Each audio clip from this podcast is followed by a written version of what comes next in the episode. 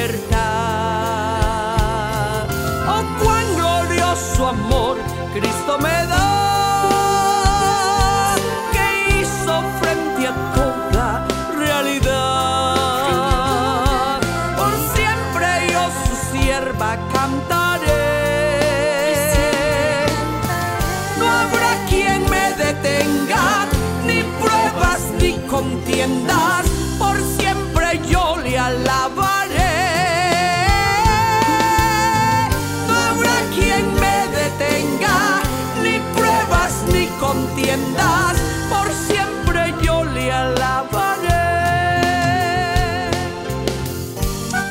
Gloria al Señor. Muy buenos días.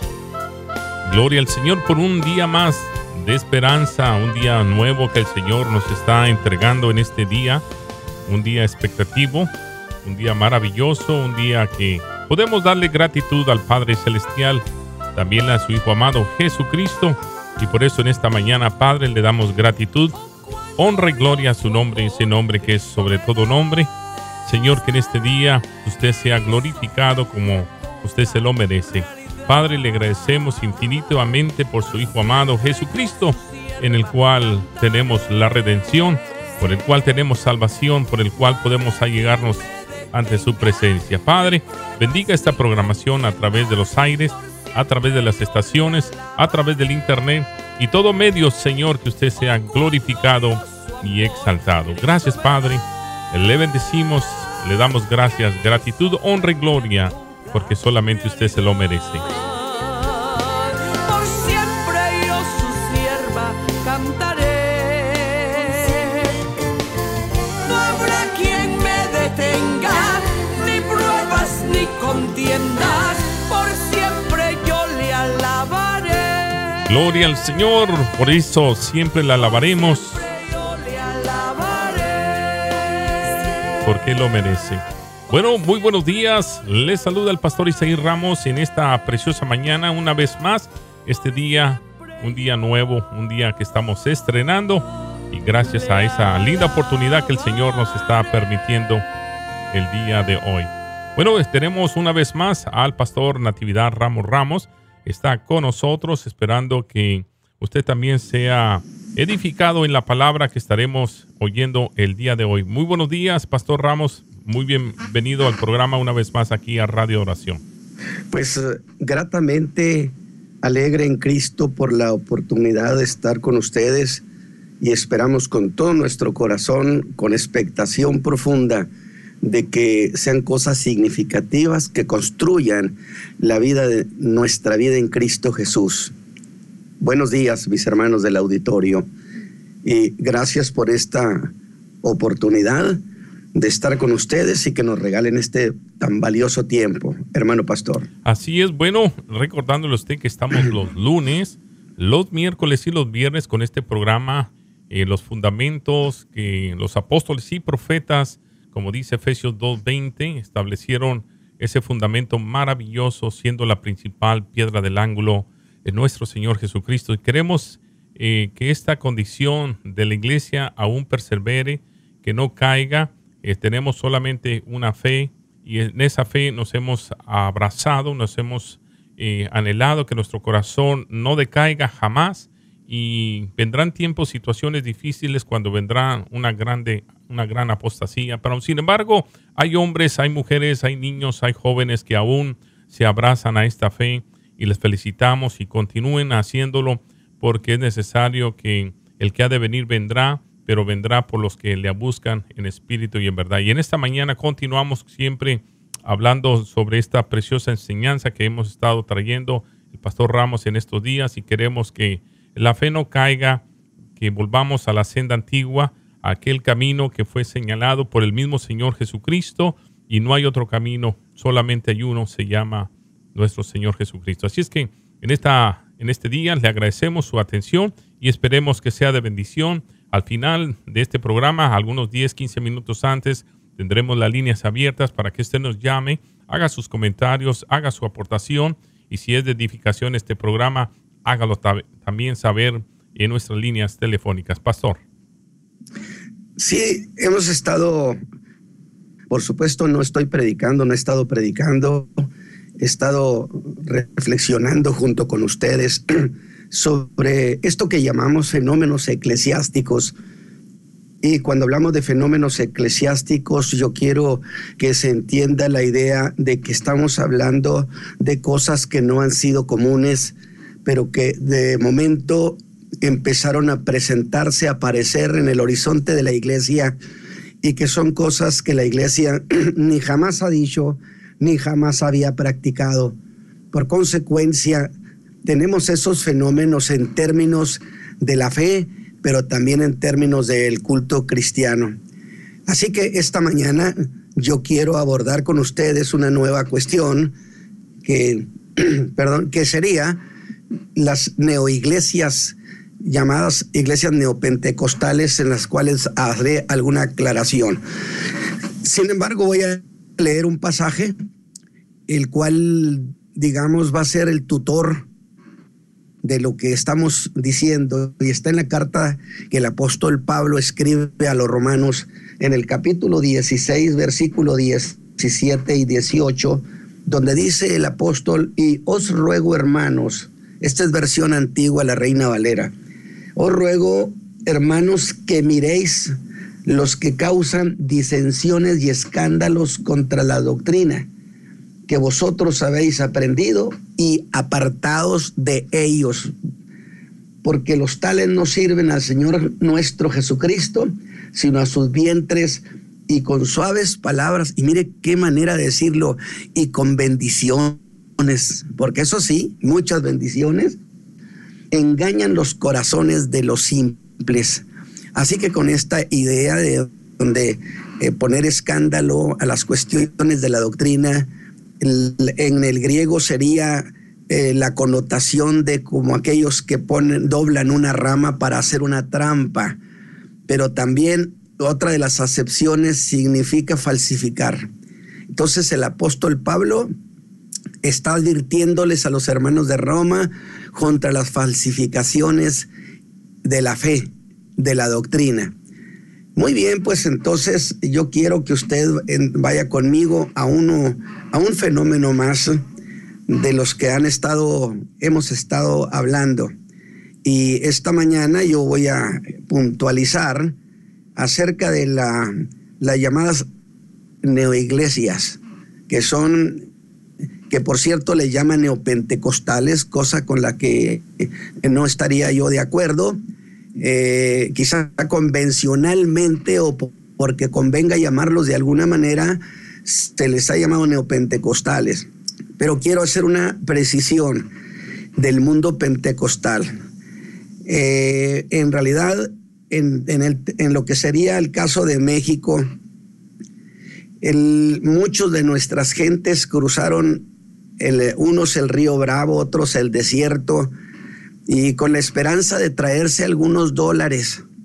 Muchos de ellos regresaron con sus bolsas casi vacías, pero traían a Cristo metido en el alma, porque allá hubo un pueblo que les entregó el Evangelio que da salvación. Ellos regresaron a su patria.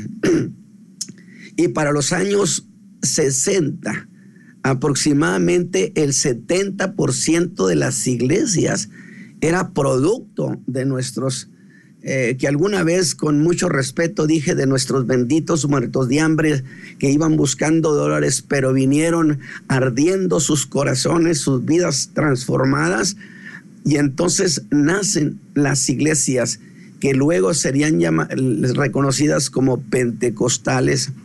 Pero quiero señalar un detalle respecto a ese pueblo, a ese sector de la iglesia de Cristo eh, el mundo pentecostal, en, principio, en principio, fue visto, señalado como un pueblo impreparado, gente que económicamente no era significativa, eh, de tal manera que esa fue la connotación que persistió por mucho tiempo.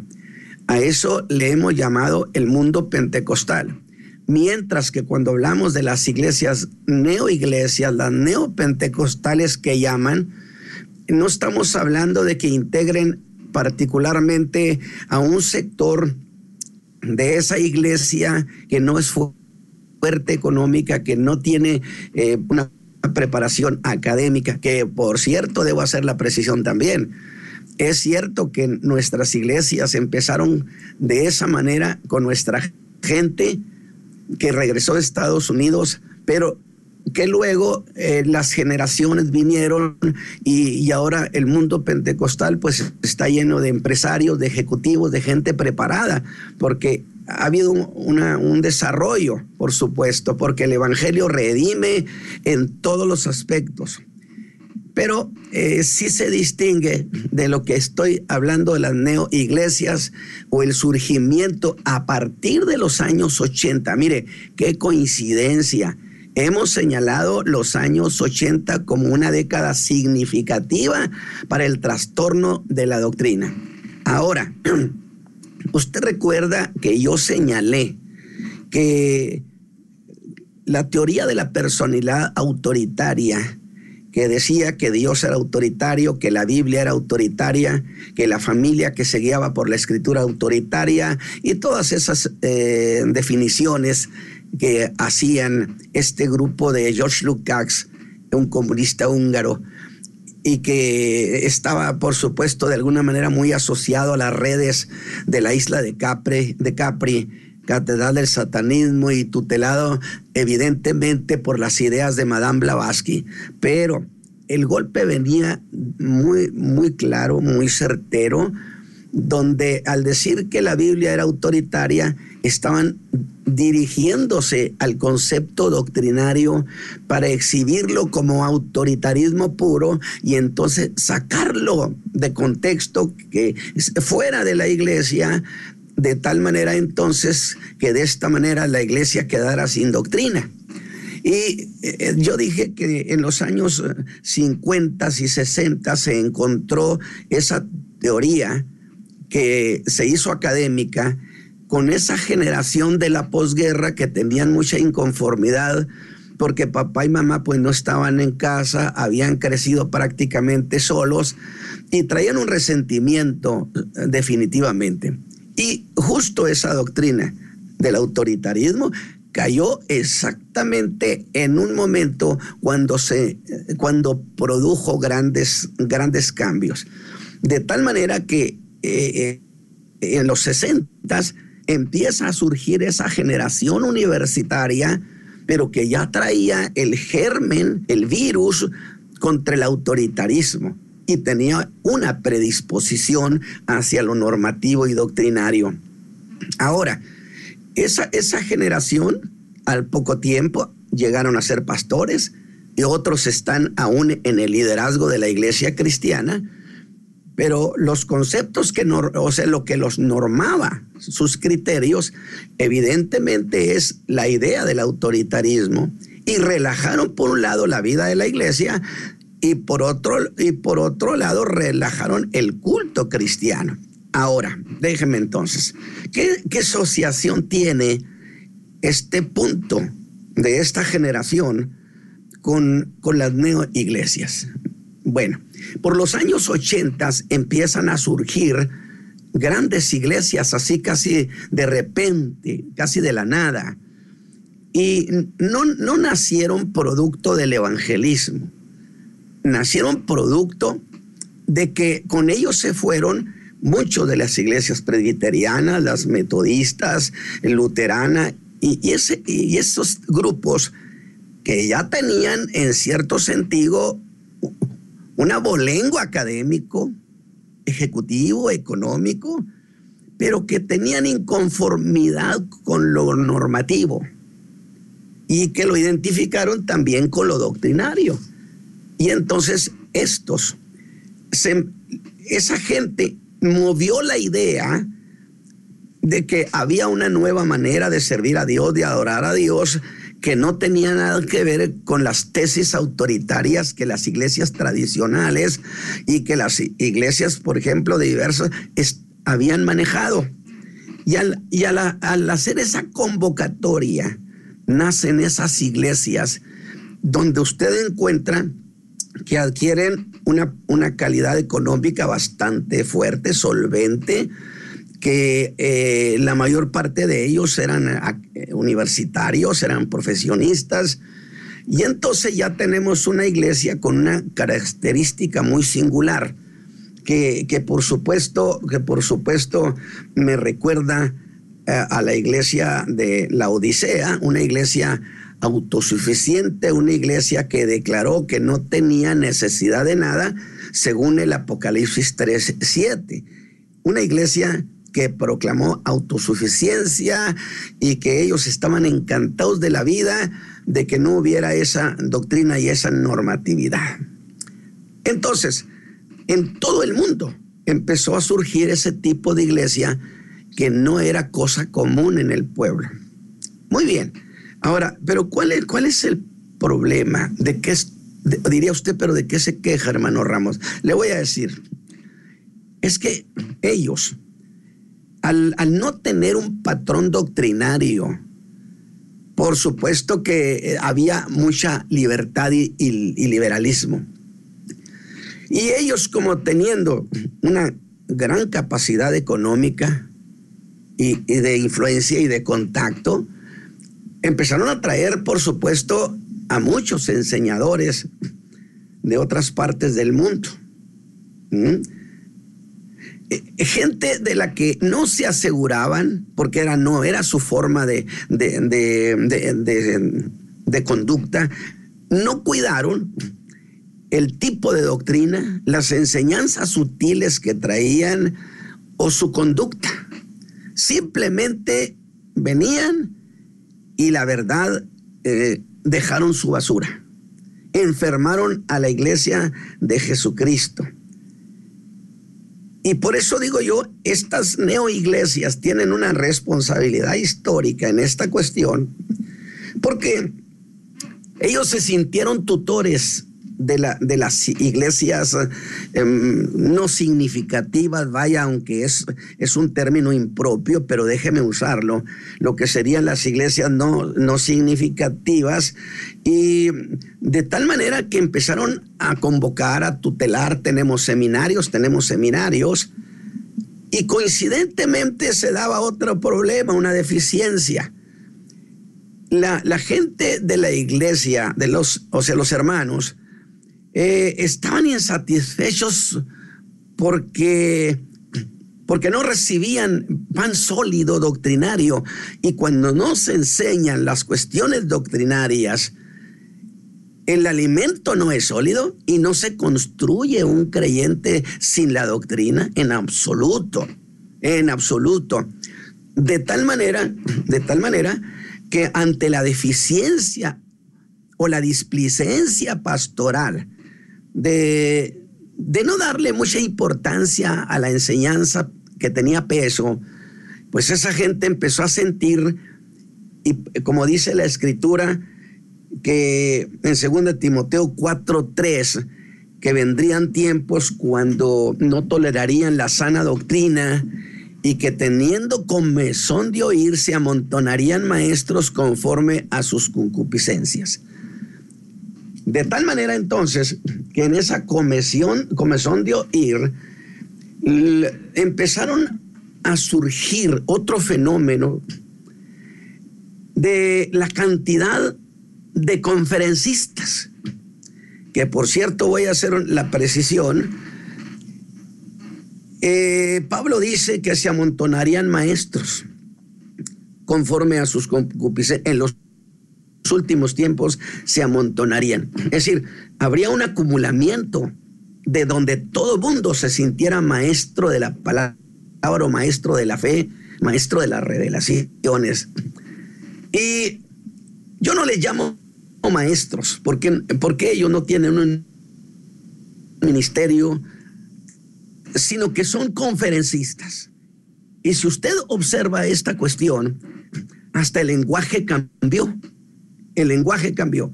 De tal manera que ya no lo presentaban a usted como el, evangelista, el pastor, eh, qué sé yo.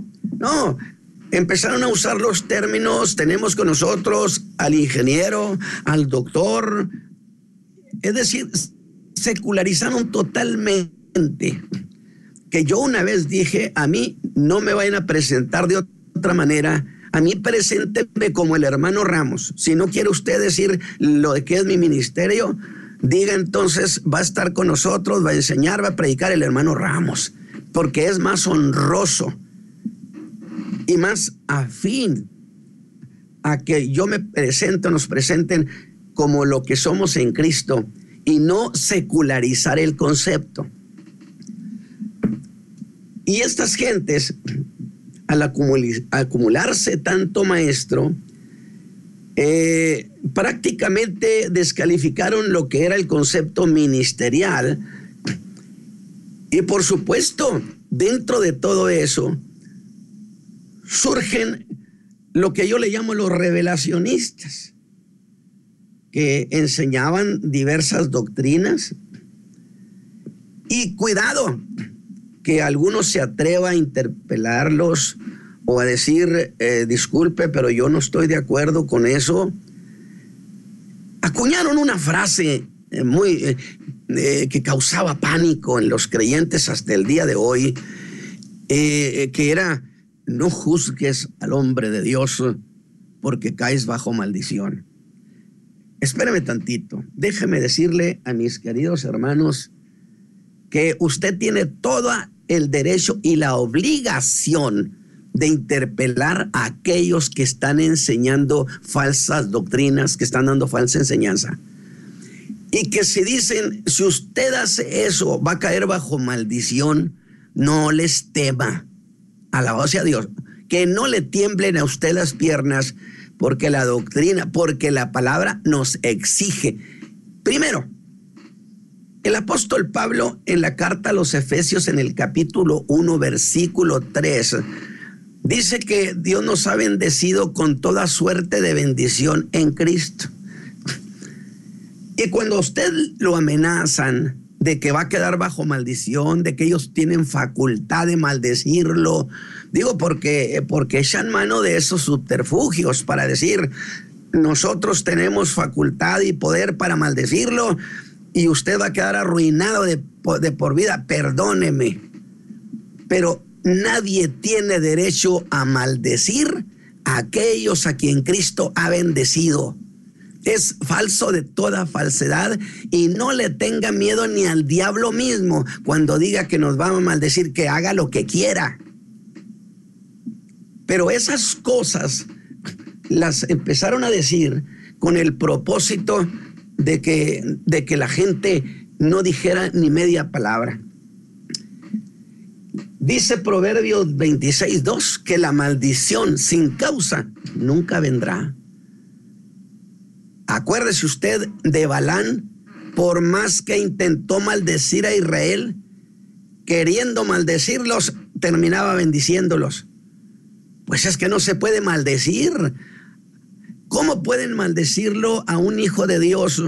¿Cómo pueden hacer efectiva la maldición si Cristo está en usted? Si mora en nosotros el Espíritu Santo. Las cosas más absurdas y más falsas. Entonces, el problema es que a raíz de esa posición adquirida por las iglesias,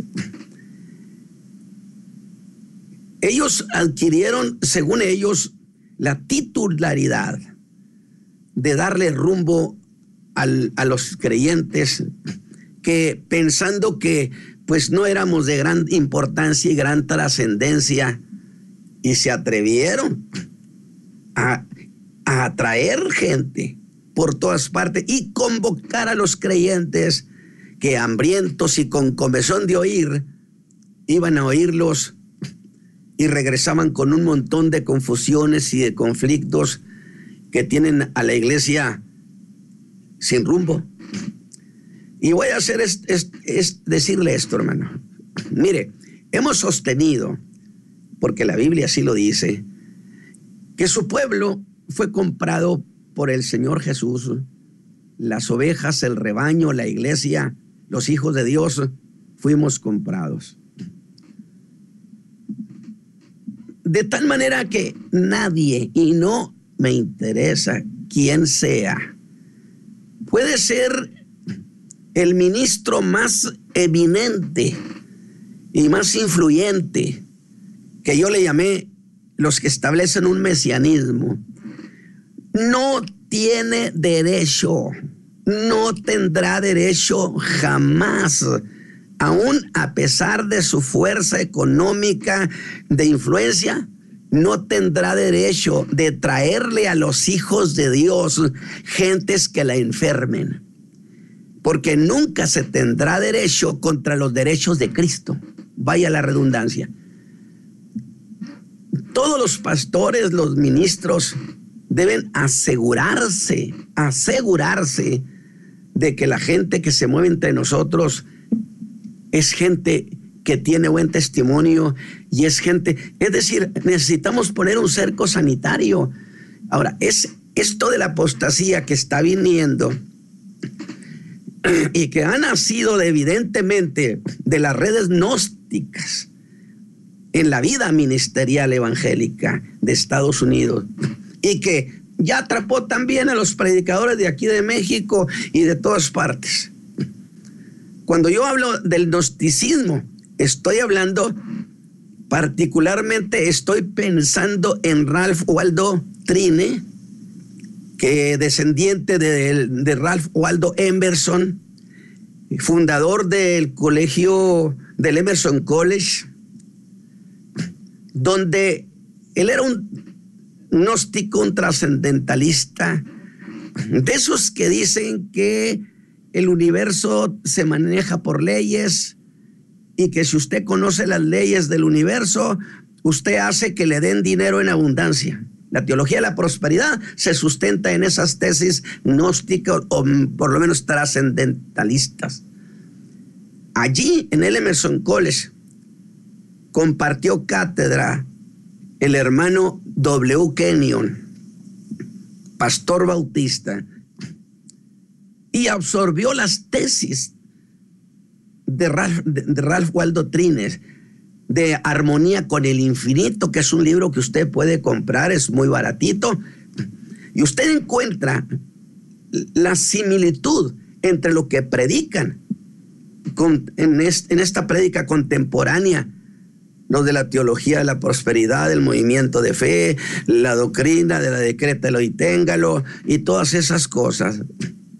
Usted los identifica en, los escritos de Ralph Waldo Trine. Ralph Waldo Trine tuteló a Kenneth Hagin y Kenneth Hagin a Kenneth Copeland. Y a cierto plazo, el señor Kenneth Copeland nos recetó una invitación de que volviéramos los pasos a Roma, donde Tony Palmer, a quien se le había encargado por parte de Roma trabajar con los neopentecostales, neopentecostal, particularmente con los de la teología de la prosperidad, cuestiones de la riqueza, que como ellos decían que manejaban a mucho pueblo, me parece que el pueblo sigue a cargo del Espíritu Santo, que Jesús dijo que Él se encargaría de la iglesia, que Él aconsejaría, que Él acompañaría, que Él iría a un ladito de la iglesia, para que nadie se precie de ser dueño de la iglesia. Pero en esa idea de que movemos mucha gente, le asignaron a Tony Palmer la tarea de llegar con el mundo neopentecostal particularmente y, él dice, dice Tony Palmer, la protesta de Lutero ya no tiene razón de ser. Así, la singularizó, es decir, habló en singular, como si Lutero hubiera protestado por una sola cosa, no, protestó por 95 razones. Pero amañadamente, amañadamente, Tony Palmer con la complacencia de Kenneth Copeland, que no hubiéramos esperado eso de él. Alguien me dijo, pero es que son gente muy preparada, son gente que tiene un, alto grado de eminencia. Y yo le dije, pero es que la cuestión es que quién es más hábil para engañar, el que conoce o el que no conoce. El que conoce. el que conoce, y ante la complacencia de Kenneth Copeland y de un montón de, de predicadores famosos que estaban allí en esa reunión, le aplaudían. Y entonces Tony Palmer decía, se acabó el motivo por el cual estamos retirados, tenemos que reandar nuestros pasos. Sin embargo, yo quiero hacer una precisión. Cuando Martín Lutero se separa, o mejor dicho que lo separan, ¿eh? no se salió, lo salieron. Él extrajo la llamada doctrina de la suficiencia que había elaborado Anselmo de Canterbury por el año de 1100, que consistía en integrar todo lo que los eh, predicadores y la era patrística habían dicho sobre la persona de Cristo. Estoy diciendo Cristo explicado doctrinalmente. Sin embargo, esa preciosidad de doctrina estaba rodeada por una cantidad de cosas que no tenían autorización bíblica para, para ser parte del cuerpo doctrinario. Cuando Martín Lutero sale, ¿sí? Entonces se lleva prácticamente lo que sería esa teología de la suficiencia. Se trajo todo el concepto doctrinario de la persona de Cristo. Y la reforma se hizo en un volver, en un volver a los fundamentos que habían establecido los apóstoles.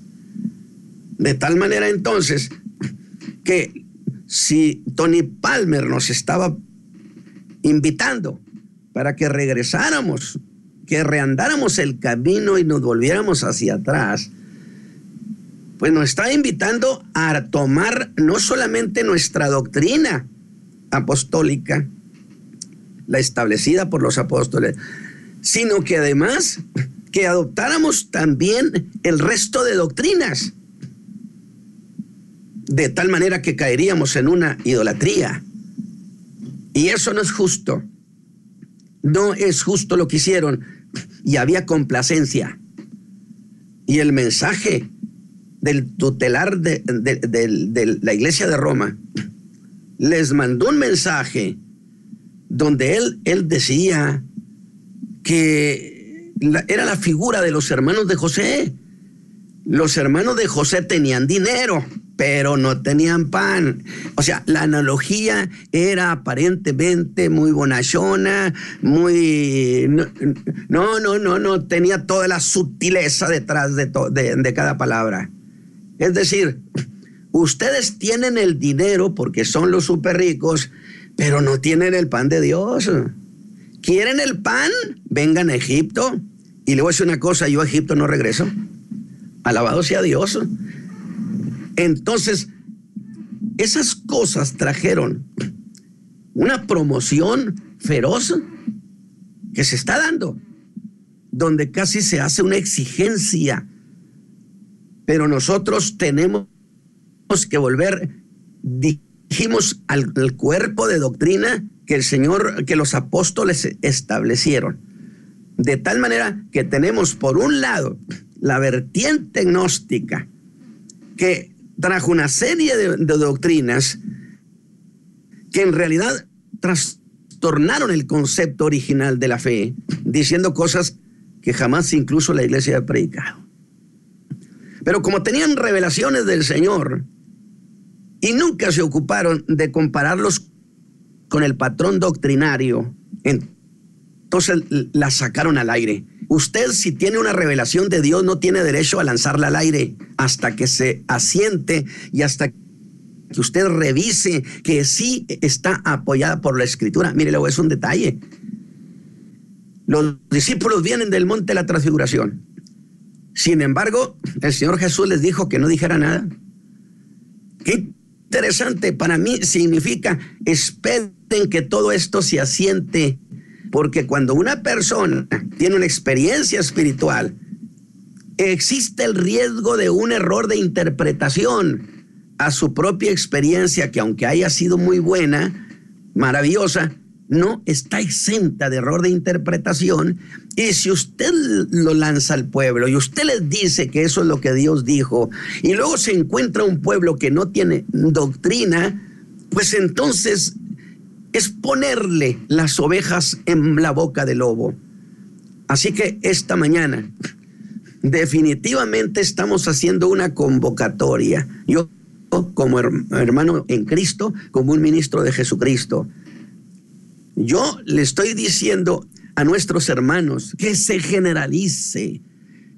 Es decir, que esto se convierta en un incendio en el alma de los hijos de Dios, donde cada hermano, cada hermano, al saludar a otro hermano le diga, volvamos a los fundamentos, que se anuncien los predicadores y antes de empezar su mensaje le digan al pueblo, pueblo de Dios, volvamos a los fundamentos de la fe. Pero que esto se convierta en un decir multitudinario, donde todo el mundo esté involucrado.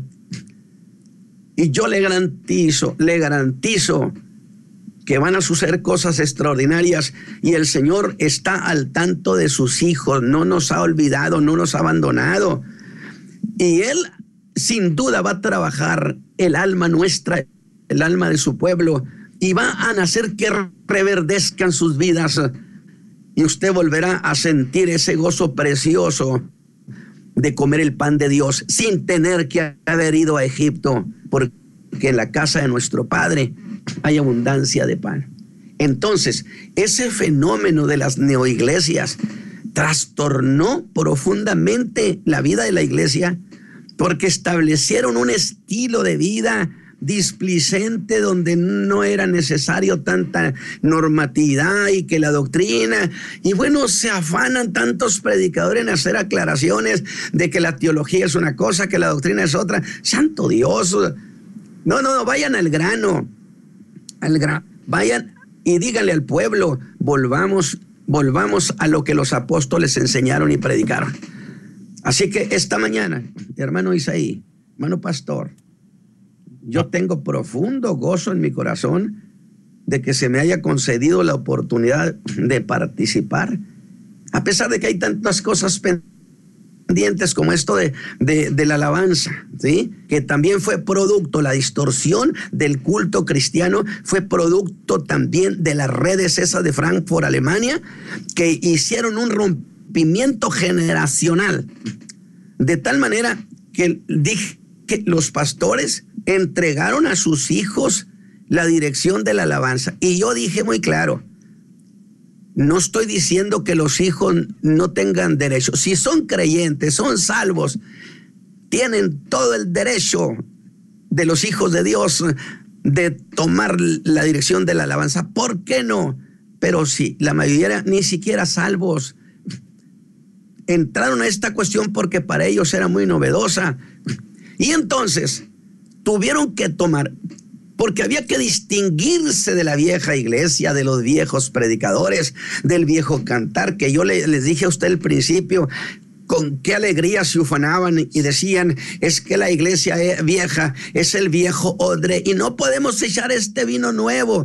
Y ahora yo dije, se lo regreso su vino nuevo para que lo disfruten. Han trastornado el cuerpo de Cristo y tendrán que responder ante el tribunal estén conscientes o no estén conscientes, hay, un, hay una responsabilidad con consecuencias penales. Y eso, eso, por supuesto, no se cuidó. De tal manera que Teodoro Adorno, que es, fue el ideólogo del mundo rock, que fue lanzado para lograr un rompimiento generacional familiar, logrando el resentimiento que había, el mundo rock proclamaba justamente eso. Sé libre, haz lo que quieras, vive como quieras. Y entonces se rompió la relación generacional. Y le voy a decir algo. Cuando se hace un rompimiento generacional, al poquito tiempo se rompe la fe. Le, le ha pasado a esta generación lo mismo que a los, al pueblo de Israel. Cruzó el Jordán Josué dijo, levantemos un monumento para que las siguientes generaciones sepan de qué se trató, que por aquí entramos de Egipto, que Dios nos trajo y y para decirles por pero se levantó, dice, una generación que no conocía ni a Josué ni las obras de Dios. Y no se interesó ese viejo monumento. ¿Para qué? ¿Quién sabe que es de los viejas cosas de los viejos? Y abandonaron esa historia de redención. Dice, e hicieron lo malo a los ojos de Jehová. De tal manera que el mundo, ellos tuvieron que acudir al mundo rock para traer una novedad musical, algo que no se pareciera. Y yo le dije en una de las enseñanzas, la alabanza, el cantar cristiano tiene que tener una experiencia, es producto de una experiencia con el Señor, debe tener doctrina, porque la doctrina también se canta, y debe tener un buen vehículo musical.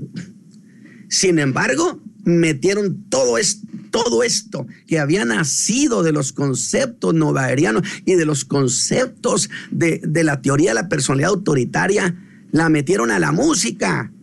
Y ahí están los resultados. Hermanos, ahí eh, creo que el tiempo ha avanzado.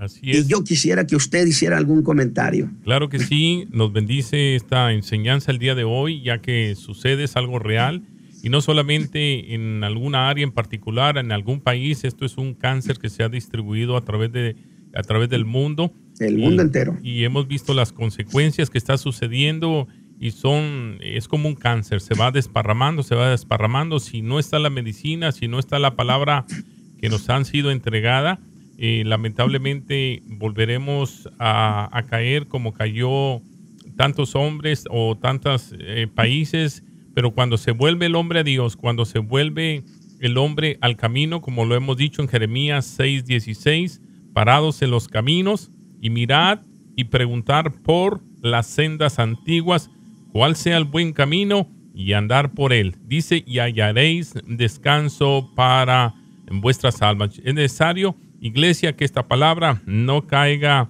al bote de la basura. Vamos a contestar una llamada. Muy buenos días, adelante. Dios le bendiga. Dios le bendiga. Adelante, mi hermano. Hermano, quisiera que el hermano que dio esa información diera por lo menos su, este, su número al aire para que de repente eh, los hermanos puedan invitarlo a las iglesias a, dar esa información que es bien importante, hermano. Porque realmente el mundo se está metiendo a las iglesias, ya en las iglesias ya es un show, ya no es una forma de adoración a Dios y ahora es un show, ya se pueden cantar hasta músicas mundanas adentro, ya empiezan a, hacer cosas que en realidad no alaban a Dios, ya este, he escuchado yo mismo en ciertas iglesias que, realmente ya están cantando hasta música de Vicente Fernández, música de ya, o sea, ya no hay temor hermano y, y qué bueno que tocan esos temas y, y que realmente el hermano, Dios quiera que Dios le siga dando fuerza para que siga hablando con la misma fuerza que lo está haciendo.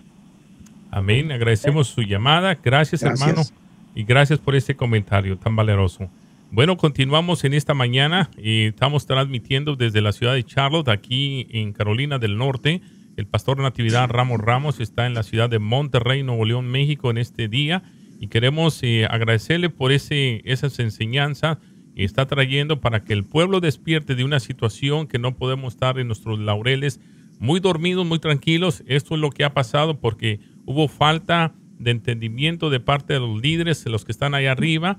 como, como, decía el pastor, eh, dieron permiso, autorizaron a roqueros que se pongan ahí a ministrar y también permitieron que gente de otras doctrinas neopentecostales llegasen con sus eh, fenómenos eclesiásticos totalmente diferentes a lo que es la palabra del Señor. Encarecidamente eh, tenemos que pararnos por los caminos y preguntar cuál es la senda antigua. ¿Es tiempo? Claro que sí, aún es tiempo y necesitamos siempre, como lo hemos hecho en esta radio, pararnos por los caminos, establecer los fundamentos, aquellos que el altar que está caído, como hablamos el día de antier, donde el fundamento está caído, eh, el, altar y no es que Dios no lo tenga establecido, Dios está ahí siempre, siempre ha estado, pero nos ha dado una administración también al hombre, pero a través del Espíritu Santo que nosotros nos podemos guiar. Sin ese guía, sin ese manual, usted y yo no vamos a poder hacer el trabajo que nos han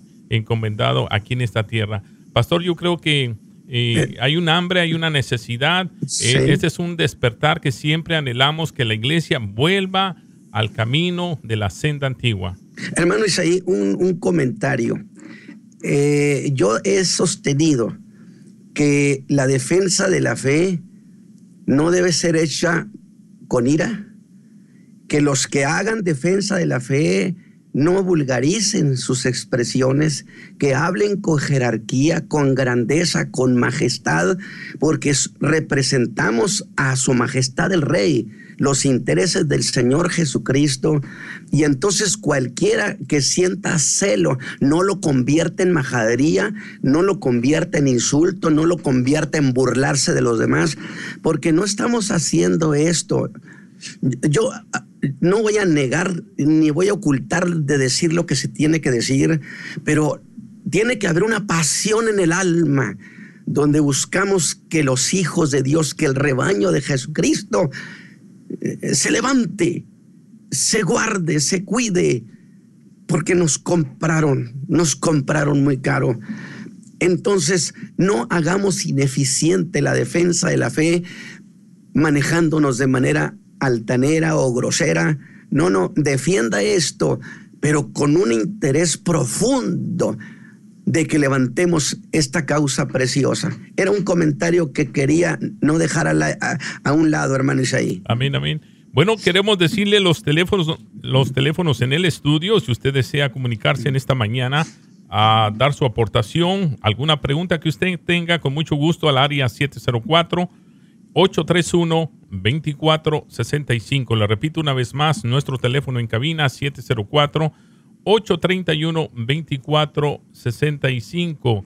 Y dice la palabra allí en Judas, el versículo 5, mas quiero recordaros, ya que una vez lo habéis sabido, que el Señor, habiendo salvado al pueblo, sacándolo de Egipto, después destruyó a los que no creyeron. Es decir, que nosotros nos tenemos que guardar dentro de la gracia no tengamos que volver a Egipto y para volver otra vez a caer al vómito, como dice la palabra, aquel que el perro se volvió a su vómito y la puerca a hacer lo mismo. Es necesario, pueblo, que si el Señor lo libertó de una situación difícil allá afuera, es increíble que la misma iglesia, los líderes, volvamos a hacer lo que el mundo está haciendo. No es posible. Hemos visto tanta diferencia tanta, no les importa, lo que les interesa son las cantidades de, de personas, lo que les interesa es el dinero y esto no es posible. Como decía el pastor Ramos, las almas fueron compradas a precio de sangre. Apocalipsis lo dice que nosotros le hemos vencido. ¿Por qué? Por la sangre, por la sangre del cordero. Así es que hay un precio maravilloso que ha sido pagado por el cual usted y yo no podemos desecharlo. Muy buenos, buenos días. Dios bendiga. Dios los bendiga, pastores gracias por ese, continuar ese tema. Me, me, gusta mucho y es necesario, como dice el pastor, es importante que, hagamos ese llamado de volver a la, a la senda antigua, de volver a las escrituras. Hermano Ahadi. Amén, hermano, gracias por ese comentario. Volviendo. Ajá. Sí. Eh, mire, es, es importante, el, eh, muy pronto estaré hablando de un tema de los apóstatas se unen y uno de los factores más principales de la apostasía, porque la apostasía existe en todas las mayores religiones que existen hoy, y es que los apóstatas todos se han salido de la estructura de su libro. Hay, hay muchos libros, ¿verdad? Y uno de los problemas más grandes que tenemos en el mundo hoy, por ejemplo en el mundo musulmán, es que los sunnis son apóstatas y ellos se salieron de la estructura mayormente de la estructura de su libro que no es sagrado, ¿verdad? Que es el Corán.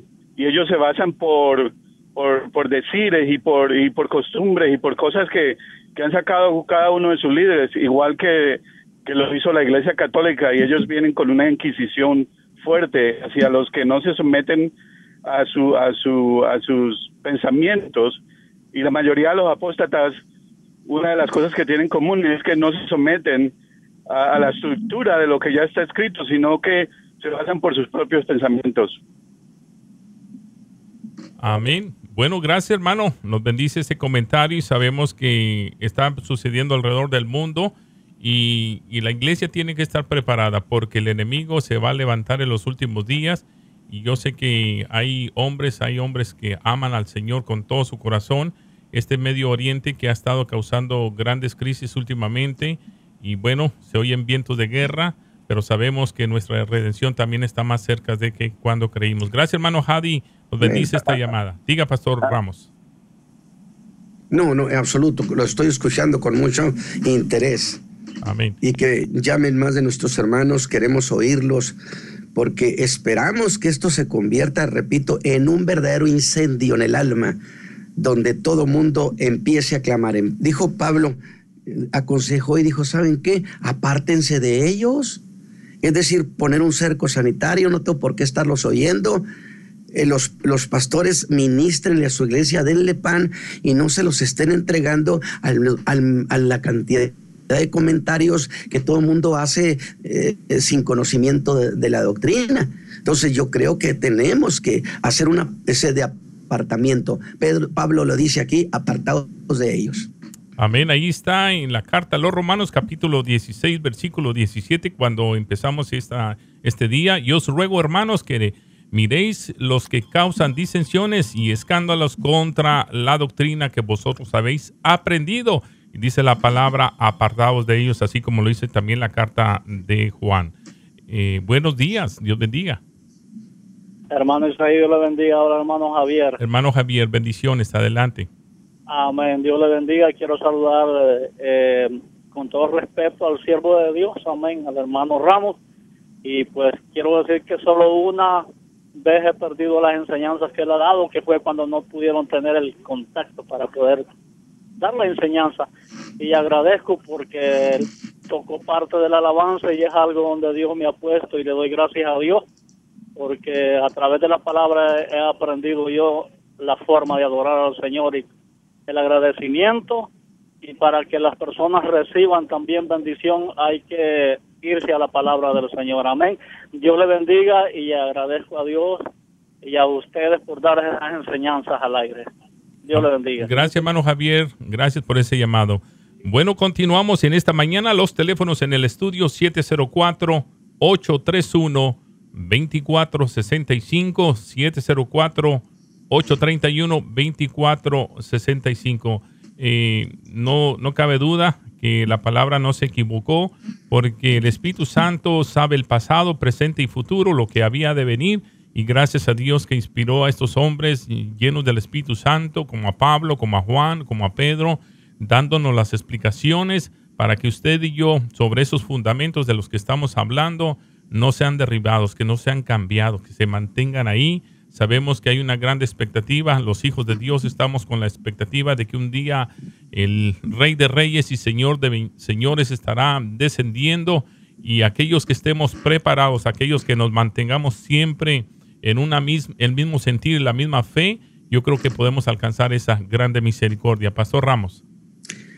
Sí, verdaderamente yo creo que es un tiempo importante, es un tiempo clave yo lo personal tengo testimonio en mi espíritu que va a haber una operación del Espíritu Dios sobre los creyentes para restaurar su, gozo, su, anhelo, porque muchos, muchos hijos de Dios, yo he aprendido esto en mis 52 años de ministerio, eh, eh, eh, no he encontrado un creyente que deliberadamente quiera dejar al Señor.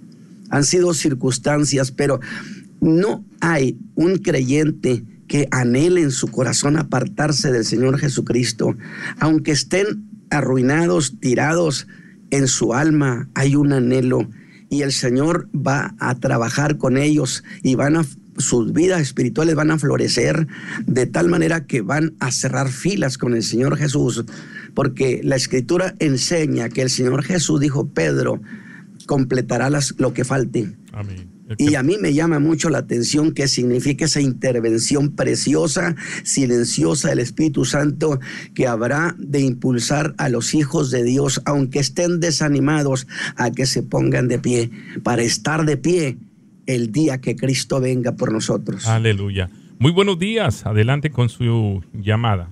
Hola, buenos días. Buenos días. Amén, amén. Díganos. Hermano, yo tengo una pregunta, mire. Yo pues cuando fui joven eh, asistí a una iglesia, pero eh, era todo lo contrario a la que yo voy ahora. Yo tengo hace poco de ser convertida, no hace mucho.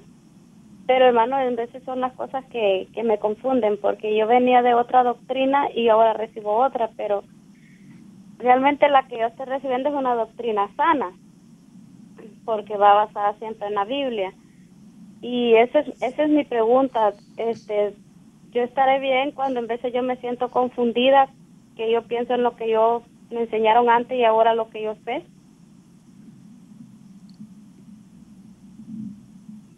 Pastor Ramos. Sí, yo creo que, yo creo que la, la misma doctrina norma el criterio. No hay manera. Es decir, si usted es una persona que fue llevada a la conversión, a la salvación, le voy a decir esto. Nadie es salvo en el error porque Dios no salva con la mentira. Por consecuencia, si usted es una mujer que recibió a Cristo como su Salvador, es porque le entregaron un evangelio en su pureza. Que hay muchas cosas que desafortunadamente yo desconozco de lo que usted esté hablando, pero sí hay manera. O sea, ¿por qué estar confundida? Usted solamente diga, tengo certeza, seguridad que Cristo cambió mi vida. Y allí afírmese. Allí afírmese. Los hermanos de Tesalónica, recién convertiditos, empezó la persecución. Pablo lo sacaron de allí de Tesalónica. Pero Pablo les había metido hasta dentro del alma que Jesús venía por ellos. Y mire, no conocían mucho de la doctrina, pero lo poquito que sabían se aferraron a ello y sobrevivieron. Usted afírmese que Cristo la salvó, aunque desconozca demasiadas cosas, y no pierda el rumbo. Cristo me salvó y yo lo sigo a Él. Amén, amén, hermano. Bendición. Sí, otra, otra, otra, preguntita, hermano. Fíjese que, bueno, yo conozco un joven que la otra vez me estaba predicando cuando yo fui al estado de Virginia. Pero él me decía, hermano, que, que cuando uno acepta a Cristo como su Salvador personal, eh, no importaba si usted venía y volvía al mundo y seguía haciendo lo mismo que usted ya era salvo, no tenía que estarse arrepintiendo cada vez. Eh, porque él escucha a un teólogo, yo creo que es que se llama el eh, se llama el maestro José Briceño, y él me mandó a que yo buscara, pero la verdad es que yo estuve escuchándolo y no, no, no hacía sentido a lo que yo realmente creo, que uno debe de vivir en santidad y no por miedo a Dios, sino por agradecimiento lo que Él hizo por nosotros en la cruz.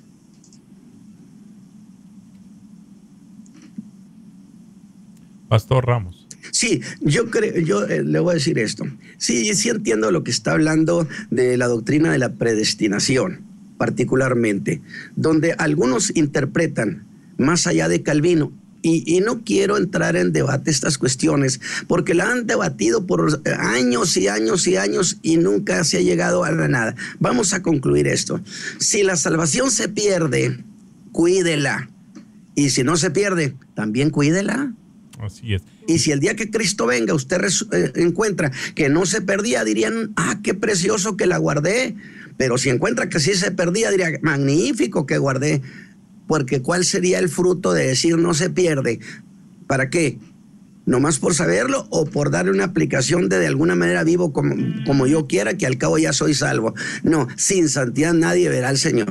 Amén. Entonces, cerramos fila con esto, hermano Isaí. Eh, vamos una última llamada. Discúlpeme que la haya tenido en línea. Uh, tenemos menos de un minuto. Adelante, hermano. Ok. Muy. Sí, le escuchamos. Muy buenos días. Que Dios le bendiga. Amén, hermano Quintanilla. Rapidito, se nos va el tiempo. Gracias, gracias. No, eh, dándole gracias a Dios cuando uno escucha la palabra de Dios, como Dios va trabajando en uno. Ejemplo, eh, sobre la ley. Qué bueno escuchar sobre la ley, porque si no conocemos de ella, eh, podemos fallar. Solamente vivimos en la felicidad, en la gloria y no conocemos de la ley.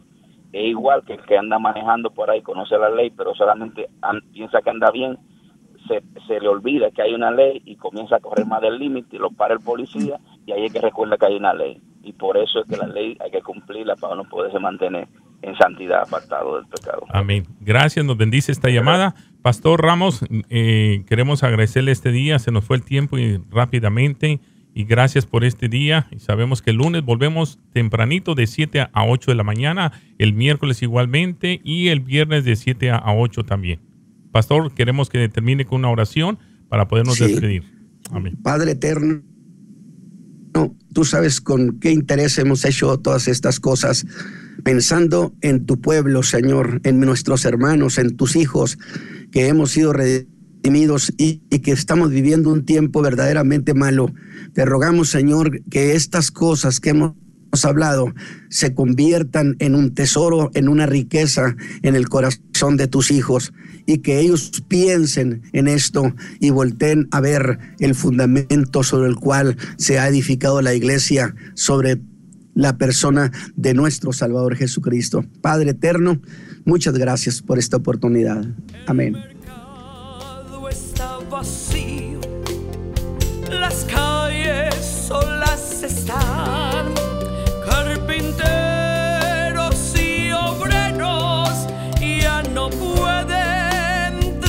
This is WNOW, Charlotte. This is WSGH, Louisville. This is WWBG, Greensboro.